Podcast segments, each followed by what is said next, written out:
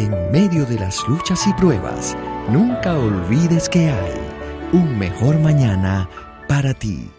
Una llama en mi boca. En el libro de Santiago encontramos una declaración contundente en relación con la lengua. Y la lengua es un fuego, es un mundo de maldad puesto en nuestro cuerpo que contamina a toda la persona. Está encendida por el infierno mismo y a su vez hace arder todo el curso de la vida. Santiago 3:6. Es obvio que la expresión la lengua en este versículo tiene que ver no con el órgano físico en sí, sino con el uso que hacemos de las palabras. No hay duda de que la lengua es un órgano maravilloso, pues nos permite disfrutar de los alimentos, nos ayuda a la deglución y al proceso de la digestión, y sobre todo hace posible el lenguaje. ¿Te imaginas todos esos procesos sin ella?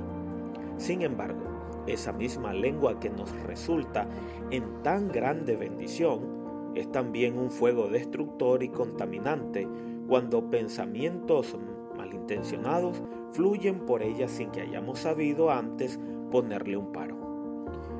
¿Cuántas palabras decimos que lastiman no solo a la persona a la que van, sino también a nosotros mismos, que las hemos pronunciado? La capacidad que tenemos los seres humanos de generar pensamientos automáticos juega muchas veces en nuestra contra.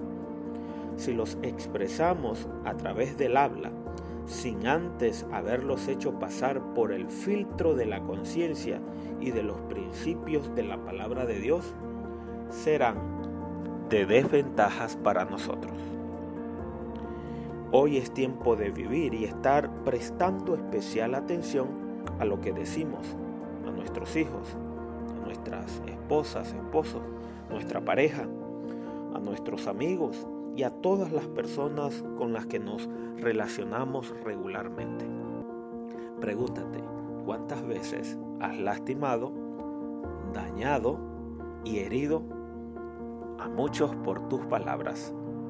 Que hoy sea Dios obrando en nuestra vida y tomemos el consejo que dice, ninguna palabra corrompida salga de vuestra boca sino la que sea buena para la necesaria edificación, a fin de dar gracia a los oyentes. Efesios 4:29. Y recuerda que así tendrás un mejor mañana para ti.